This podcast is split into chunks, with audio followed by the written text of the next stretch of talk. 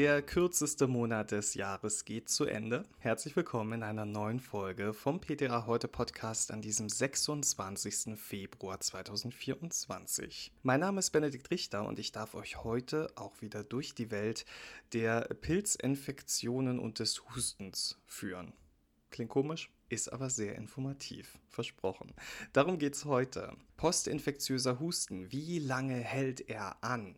Dann das Thema Pilzinfektionen. Tödliche Verläufe nehmen zu. Dann sprechen wir über die neuen Austauschregeln für Biologiker und widmen uns noch der Frage, wie groß eigentlich das Vertrauen in die Apotheke vor Ort ist. Ich war ja relativ viel krank in letzter Zeit. Vielleicht ging es euch auch so.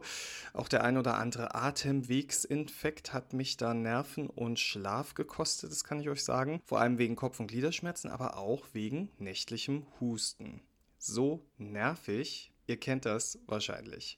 Und obwohl man dann irgendwann sagt, ah, jetzt fühle ich mich wieder fit, jetzt bin ich wieder gesund, jetzt bin ich genesen. Ja, dieser nervige Husten, der bleibt oft noch ein bisschen länger. Etwa 11 bis 25 Prozent der Erkrankten leiden auch mehrere Wochen nach so einem Atemwegsinfekt unter sogenanntem postinfektiösem Husten. Die Zahl stammt vom Forschenden um Samantha Green von der Universität Toronto.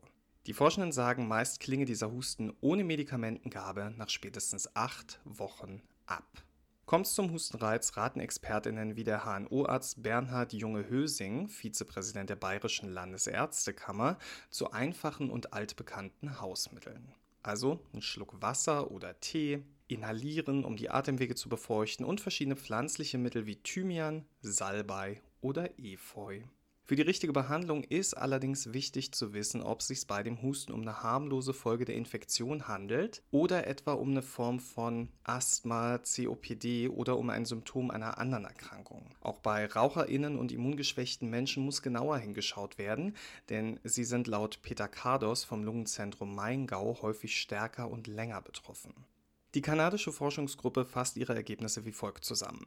Es ist wichtig, den Betroffenen zu versichern, dass der postinfektiöse Husten zeitlich begrenzt ist und sich in der Regel von selbst löst. Dadurch können unnötige Verschreibungen einschließlich Antibiotika vermieden werden. Klingt der Husten nach acht Wochen nicht ab, sollte genauer untersucht werden. Also wenn ihr im HV mit einem Kunden konfrontiert seid, der so richtig unter seinem postinfektiösen Husten leidet und schnelle Hilfe braucht, dann sollte man ihn vorsichtig auf diese acht Wochen hinweisen.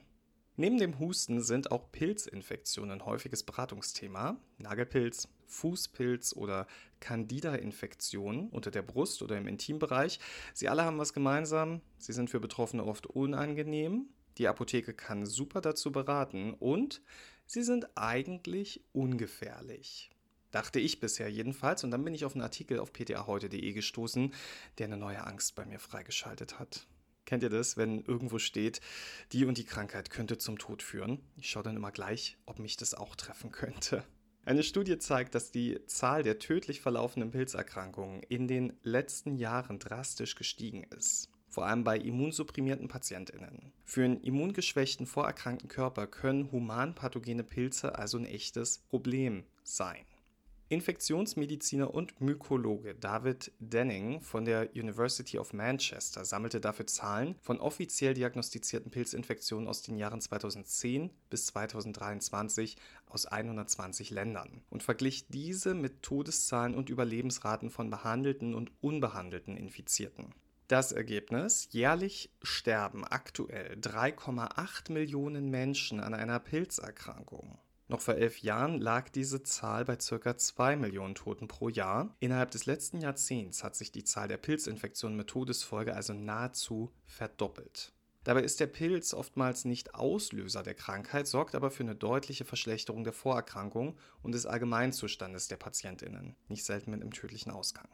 Oft wird eine Pilzerkrankung erst erkannt, wenn Medikamente schon keine ausreichende Wirkung mehr erzielen können. Besonders gefährdet sind unter anderem Menschen mit AIDS. Beinahe die Hälfte aller AIDS-assoziierten Todesfälle wird mit einer Pilzinfektion in Verbindung gebracht, die oft unerkannt und damit unbehandelt bleibt. Bei ca. einem Drittel aller Patientinnen, die an einer Lungenschädigung durch Tuberkulose oder Rauchen verstorben sind, wurde zusätzlich ein Pilz gefunden. Schätzungsweise 1,8 Millionen Menschen sterben laut Denning pro Jahr an Schimmelpilzen der Art Aspergillus. Auch die Pilze der Art Candida sind problematisch. Nach größeren Operationen oder bei DiabetikerInnen mit Nierenversagen überwinden diese Pilze die Darmwand und breiten sich im Blut aus. Candida ist normalerweise ungefährlich, aber auf diesem Weg können die Pilze systemische Mykose verursachen. Weltweit sterben rund eine Million Menschen jährlich an einer Candida-Infektion. Die WHO warnt außerdem vor weiteren Erregern, die auf dem Vormarsch sind, zum Beispiel der Candida auris, der bei vorerkrankten Patientinnen zu einem Multiorganversagen führen kann. Und auch der sogenannte schwarze Pilz, der sich gerade in Indien ausbreitet, ist ein Problem für viele Menschen.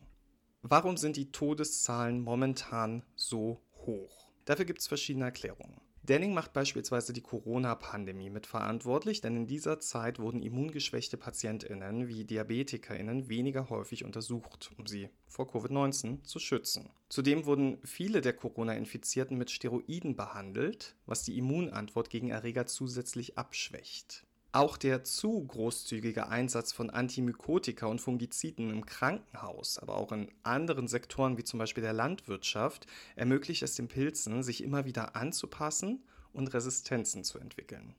Aktuell stehen uns nur drei Hauptklassen von Antimykotika zur Verfügung. Das ist nicht viel, wenn wir da in Betracht ziehen, dass die Pilze Resistenzen bilden. Es gibt zum einen die Polyene. Dazu gehören Amphotericin B, das man aus Amphomoronal kennt, oder Nystatin, dessen Einheiten jeder PTA im Schlaf rechnen kann. Diese Wirkstoffgruppe ist Fungizid, hat ein breites Wirkspektrum und wenig Resistenzen. Leider kann es toxische Nebenwirkungen haben, so ist Amphotericin B intravenös sehr nephrotoxisch. Die zweite Gruppe sind die Azole, also Wirkstoffe wie Fluconazol, Itraconazol, die systemisch angewendet werden können, aber auch Clotrimazol, Ketoconazol und Bifonazol, die nur lokal eingesetzt werden sollten. Die Azole wirken fungistatisch, zum Teil auch fungizid, haben ebenfalls ein breites Wirkspektrum und sind liquorgängig. Gegen ihren Einsatz spricht die oft schlechte Verträglichkeit und viele Arzneimittelinteraktionen bei systemischer Anwendung. Und dann gibt es noch die Gruppe der Echinokandine. Vielleicht nicht ganz so bekannt, aber zu den Wirkstoffen gehören Anidulafungin, Caspofungin oder Mikafungin. Die Wirkstoffe wirken bei Candida fungizid und bei Aspergillus fungistatisch. Sie werden intravenös verabreicht, haben ein breites Wirkspektrum und eine höhere Verträglichkeit als die anderen Klassen. Gegen ihren Einsatz spricht aber die fehlende Liquorgängigkeit, Hepatotoxizität und hohe Therapiekosten. Neben diesen drei Hauptgruppen gibt es noch einzelne berühmte und hilfreiche Wirkstoffe, die wir ebenfalls mal erwähnen sollten, wie das Cyclopyrox, Amorolfin oder das Terbinafin. Kurzer Wirkstoffüberblick war das. Wir müssen die Pilze ernst nehmen, sagt Denning. Pilze gehören einfach zu unserem Leben dazu, da muss man gar nicht in Panik verfallen. Eine Pilzinfektion zu haben ist nicht eklig oder hat was mit mangelnder Hygiene zu tun. Noch gibt es hilfreiche Wirkstoffe, um den einen oder anderen Nagel-, Fuß- oder Vaginalpilz in den Griff zu bekommen. Denning selbst ist für eine frühzeitige Diagnostik und einen gezielten Einsatz von Antimykotika. Wir müssen lernen, Pilze als Gefahr für eben jene ernst zu nehmen, die vorerkrankt sind und Diagnoseverfahren und Therapie anpassen. Ja, ohne fortlaufende Anpassung geht in der Medizin gar nichts. Das wissen wir. Und zum 15. März gibt es eine rechtliche Anpassung bezüglich der Biologika. Wir reden mal drüber. Wir müssen sparen. Wir alle. Auch die Krankenkassen. Und beim Geldsparen hilft der Gesetzgeber ein bisschen nach. Bei der Abgabe von Biologika zum Beispiel. Statt teurer Originale sollen, wie bei den Generika, günstigere Biosimilars verwendet werden. Aber warum behandeln wir Biologika und Biosimilars anders als Originale und ihre Generika? Biologika oder auch Biopharmazeutika sind biotechnologisch hergestellte Arzneimittel. Das heißt Arzneimittel, die beispielsweise mit Hilfe gentechnisch veränderter Zellen oder aus tierischen bzw. pflanzlichen Zellen mittels eines komplexen Herstellungsprozesses gewonnen werden. Dadurch werden die charakteristischen Eigenschaften der Biologika nicht nur durch den enthaltenen Wirkstoff definiert, auch die Ausgangsstoffe und der Herstellungsprozess haben Einfluss auf die Struktur und damit auf die Wirkeigenschaften des Produkts. Das ist auch der Grund, warum der Beschluss des GBA vom Juni 23 vom BMG abgelehnt wurde. Da schrieben sie nämlich etwas von Wirkstoff gleich. Und dieser Begriff sei laut BMG im Sozialrecht den klassischen Generika vorbehalten. Biologisch hergestellte Stoffe sind laut BMG aber nicht durch ihre Molekülstruktur definiert, sondern auch durch das Verfahren ihrer Herstellung. Mitte November änderte der GBA den Beschluss. Vor zwei Wochen etwa wurde der Beschluss im Bundesanzeiger veröffentlicht. Ab dem 15. März gelten dann für Apotheken die Regelungen des neuen Paragraph 40b in Abschnitt M der Arzneimittelrichtlinie. Darin heißt es, dass Apotheken bei der Abgabe verordneter biotechnologisch hergestellter biologischer Arzneimittel an Versicherte zur Ersetzung durch ein preisgünstiges Arzneimittel verpflichtet sind, wenn es sich um eine parenterale Zubereitung aus Fertigarzneimitteln zur unmittelbaren ärztlichen Anwendung bei Patientinnen und Patienten handelt. Gibt es zu einem Arzneimittel einen Rabattvertrag der Krankenkasse, ist damit laut Beschluss die Wirtschaftlichkeit sichergestellt. Ein weiterer Kostenvergleich ist nicht mehr nötig. Wenn es keinen Rabattvertrag gibt, dann sind grundsätzlich die Bestimmungen der Hilfstaxe zu berücksichtigen. Die wesentliche Voraussetzung für den Austausch gegen ein kostengünstigeres Produkt ist, dass das verordnete mit dem von der Apotheke verarbeiteten Fertigarzneimittel mindestens in der Applikationsart übereinstimmt. Auch die Anwendungsgebiete müssen übereinstimmen. Biosimilars können auch untereinander ausgetauscht werden, wenn sie mit Bezug auf dasselbe Referenzarzneimittel zugelassen sind. Für die Apotheke dient als Grundlage für ihre Entscheidung zum Austausch die Anlage 7a der Arzneimittelrichtlinie.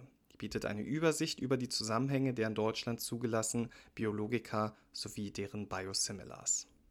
Der ein oder andere Arzt wird hier sicherlich vom Verbot des Austauschs Gebrauch machen. Wenn das entsprechend auf dem Rezept vermerkt ist, müsst ihr natürlich nicht austauschen und sonst bleibt euch auch immer die Möglichkeit wegen sonstiger Bedenken nach 17 Absatz 5 Apothekenbetriebsordnung unter Würdigung Patienten individueller Aspekte davon abzusehen, das Arzneimittel zu ersetzen. Denkbar wäre das beispielsweise in Fällen, bei denen in der Vergangenheit Nebenwirkungen, Allergien oder Unverträglichkeiten bei den Patientinnen aufgetreten sind. Ich frage mich gerade, ob der Begriff out idem für Biologika überhaupt verwendet werden kann. Das wäre doch eigentlich mal ein ganz schönes Diskussionsthema in der Pause bei der Interfarm am 12. und 13. April in Mannheim, oder? Für unser letztes Thema heute dachte ich, ich erzähle euch mal was Positives. Denn das Vertrauen der Deutschen in die Apotheken ist gestiegen. Das zeigt der BAH Gesundheitsmonitor. 2018 sagten noch 72 Prozent, dass sie den Apotheken vertrauen. 2022 waren es schon 76 Prozent und 2023, also jetzt die aktuellste Zahl, die wir haben, 2023 sprachen 78 Prozent der Befragten den Apotheken vor Ort ihr Vertrauen aus. Befragt wurden im Oktober und November des vergangenen Jahres repräsentativ 2000 Personen. Und damit sind die Apotheken tatsächlich Spitzenreiter. Hinter der Apotheke vor Ort liegen mit 71 Prozent die Ärztinnen, Krankenhäuser mit 58 Prozent und die gesetzliche Krankenversicherung mit 53 Prozent. Die aktuelle Bundesregierung übrigens landet weit abgeschlagen bei 28 Prozent. Und auch der Arzneimittelversandhandel kann sich nur bei 51 Prozent einreihen. Jo. Am besten bewertet wurde die Apotheke vor Ort in Niedersachsen mit 83 Prozent. Dabei ist in den Metropolen das Vertrauen bei 73 Prozent am niedrigsten und am höchsten ist es mit 80 Prozent auf dem Dorf und der Großstadt. Privatversicherte haben ein höheres Vertrauen in die Apotheken als gesetzlich Versicherte. Und je höher das monatliche Nettoeinkommen ist, desto höher ist auch das Vertrauen. Auch der letzte Apothekenbesuch ist den Befragten weiterhin in positiver Erinnerung. 81 Prozent sagen, die Beratung war verständlich und den Preis des Arzneimittels befanden 53 Prozent als angemessen. Insgesamt jedoch hat sich die Beurteilung der Gesundheitsversorgung von 2022 auf das Jahr 2023 nicht großartig verändert. Die Zufriedenheit liegt bei 66 Prozent und ist bei Männern mit 68 Prozent leicht höher als bei den Frauen, da sind es 64 Prozent. Das Gesundheitswesen jedoch wird schlechter bewertet und sank von 71 Prozent im Jahr 2018 auf 64 Prozent in 2023. 77 Prozent der Menschen sagen, dass es eine Zweiklassenmedizin gibt und wer nicht privat krankenversichert ist, wird meist schlechter versorgt. Bei all der Unzufriedenheit wurde auch die Politik von Karl Lauterbach zum Thema der Befragung. 44 Prozent der Befragten gehen davon aus, dass sich die Gesundheitsversorgung in den kommenden zehn Jahren verschlechtern wird. 2022 waren es noch 39 Prozent. Dem stehen 2023 nur 25 Prozent gegenüber, die an eine Verbesserung glauben.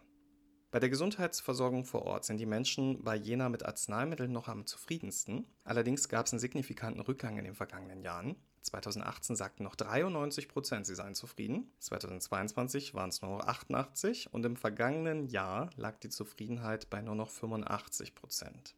Mit der hausärztlichen Versorgung sind nur 79 Prozent zufrieden, mit der Krankenhausversorgung 76 Prozent und mit der fachärztlichen Versorgung 69 Prozent.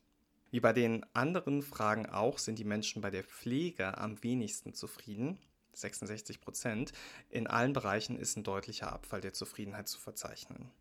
Insgesamt sind die Menschen also weniger zufrieden. Aber die Apotheke vor Ort steht noch immer sehr gut da. Und das ist eurer Arbeit zu verdanken, eurer Beratung, eurer Freundlichkeit und eurem Aufwand bei der Beschaffung von Arzneimitteln. Die Befragung und deren Ergebnisse können also alle ApothekerInnen, PTA und PKA einfach mal als Teamerfolg verbuchen. Und alle anderen, vor allem die Politik, können darin Potenzial sehen. Und mit diesen Worten verabschiede ich mich von euch. Vielen Dank fürs Zuhören. Wenn ihr mögt, geht es hier nächste Woche weiter. Ich werde auf jeden Fall da sein. Genießt eure Woche, feiert die Zufriedenheit eurer KundInnen und vor allem, gehabt euch wohl.